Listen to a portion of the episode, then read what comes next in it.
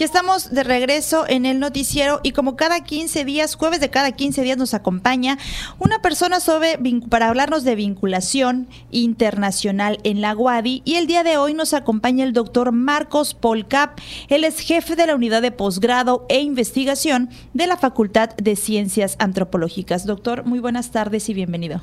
Muy buenas tardes, gracias por la invitación, por darnos este espacio.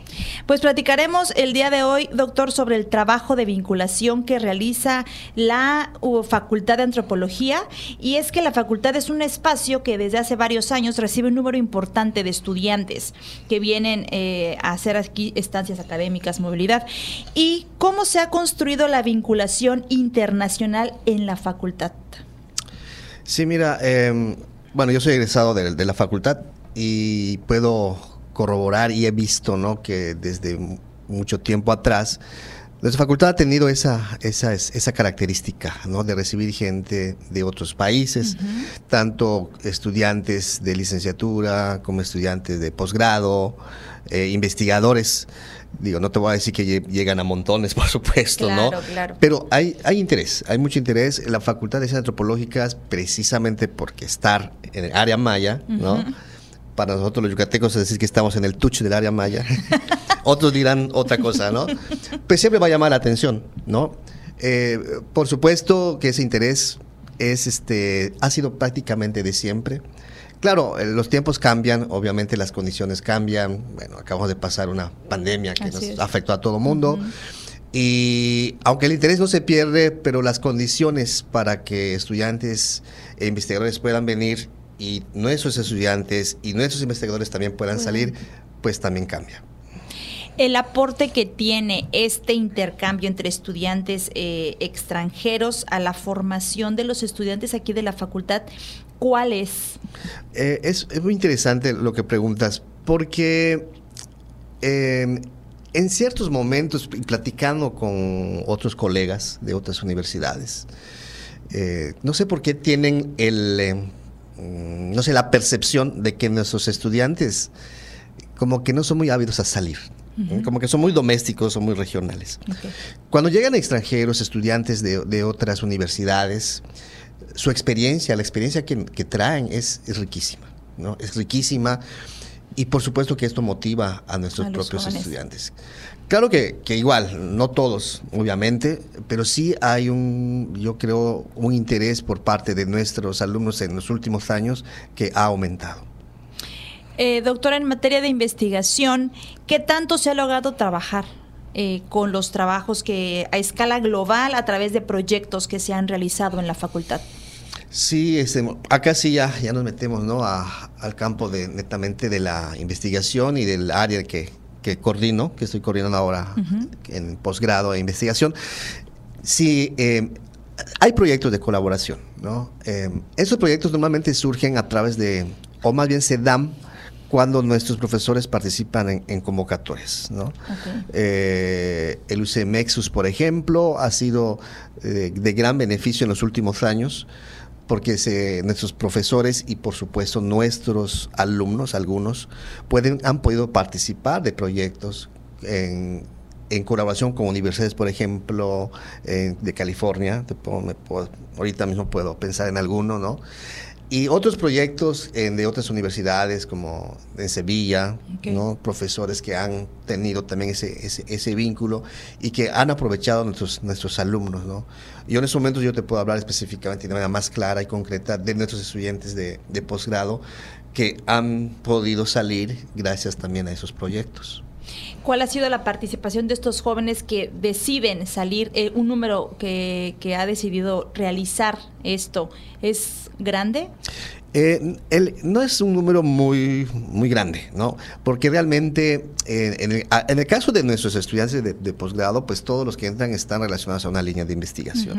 Entonces, obviamente, los proyectos en colaboración van a correr a esas líneas, ¿no? Entonces, a veces tenemos uno o dos eh, alumnos, estudiantes que participan en estos proyectos.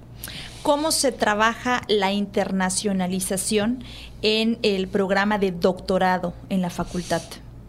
Bueno, ok, y si partimos de la idea de internacionalización como toda esa serie de, pues, de acciones y estrategias que se implementa para posicionar, ahora sí, internacionalmente, que nos indica nuestro programa, en este caso, y, este, y que esto reditúe en una excelencia académica mayor.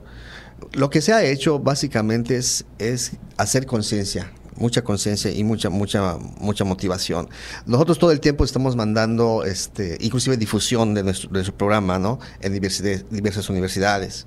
Eh, cuando se acercan precisamente los tiempos de las convocatorias, estamos mandando y también nos ayuda la coordinación este, de posgrado y vinculación de, la misma WADI, ¿no? a hacer difusión y vemos que realmente hay interés. Y todo el año nos están llegando solicitudes de, ahorita me puedo pensar en eh, países rápidamente, en Estados Unidos, España, este, Colombia, Argentina, Guatemala, principalmente donde muestran ese interés. Solicitan Costa Rica inclusive. Eh, pero ¿qué ha sucedido? Lamentablemente, lamentablemente, los tiempos administrativos de sus universidades no coinciden con, los, nuestros. y pues son pocos los que realmente logran, logran realizar una movilidad, no una estancia aquí. Exactamente. Para eh, el, el departamento que usted representa como jefe de unidad de posgrado e investigación, ¿cuáles son las metas a futuro que se tienen en este rubro? Sí, las metas que tenemos es eh, crear plataformas de, divulgación y difusión de, conocimiento, ¿no? Ahora sí, abierto a todo mundo. Claro. Y cuando decimos a todo mundo, es real, a todo mundo, ¿no?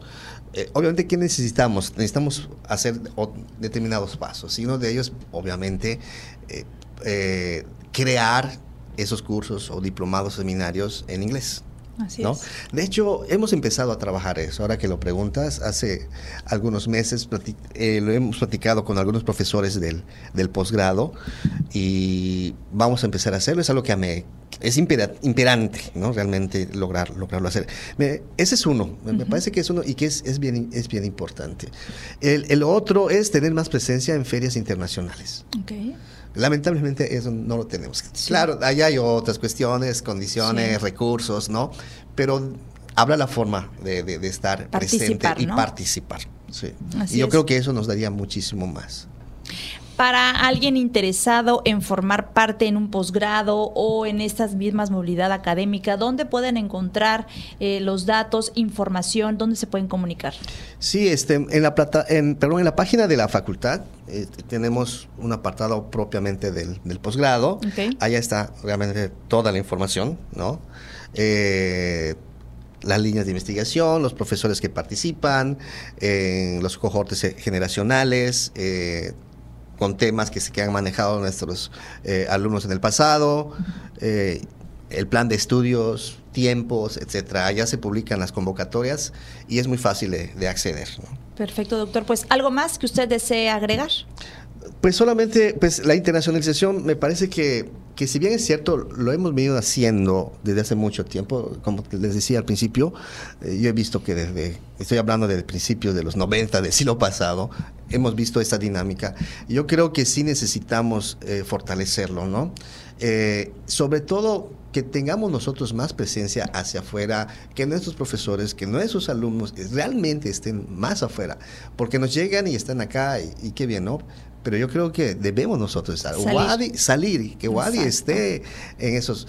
Lo estamos haciendo, no negamos que hay profesores que lo están haciendo, pero sí creo que hace falta, no sé si mayor motivación o mayor conciencia o salir de nuestro, como se dice, de nuestro espacio de confort claro. para poder hacer eso, porque pues finalmente es, es trabajo. Así es. Y aparte es enseñanza tanto para académicos como estudiantes, porque esa es otra cultura. Otra cultura que uno va a otro lado, o sea, aunque sea Estados Unidos, pero ya es otra forma de vida. Hoy en la mañana incluso estaba yo entrevistando a una doctora de la Facultad de Ingeniería Química que están en Alemania y ella comentaba que el simple hecho que ella le da así, el, que, se sorprende, es como son los tan puntuales. O sea, dicen a las 10 de la mañana y es 5 para las 10 ya están ahí parados, ¿no? O sea, ese tipo de casos... Son cuestiones culturales. Así es. Y que a lo mejor aquí en Mérida sí se tienen, pero no tan marcado. y que se logran ver a simple vista, ¿no? Y otra cosa me parece muy importante es la publicación en otras lenguas. Obviamente en inglés, que es el principal, eh, ¿no? A nivel internacional, pero sí necesitamos hacer todavía más. Sí, repito, sí hay producción de ese tipo, pero creo que todavía nos falta muchísimo más para, para dar. Y habrán estudiantes, doctor, que van a decir, yo, yo me lanzo, yo quiero participar en la beca, yo quiero realizar una estancia y van a realizar. Y cuando ya estén ahí, entonces van a decir, ah, ¿por qué no lo hice antes, no? Pero voy a aprovechar ahora que estoy y voy a empaparme de todo lo que me puedan brindar, tanto aprendizaje como conocimientos y cultura y demás. Y pueda regresar y eso externarlo con los estudiantes que están ahí para que ellos también como que les dé motivación y también ellos realicen. Sí, definitivamente. Doctor, pues muchísimas gracias por la información. Es el doctor Marcos Polcap, jefe de la unidad de posgrado e investigación de la Facultad de Ciencias Antropológicas de la Universidad Autónoma de Yucatán.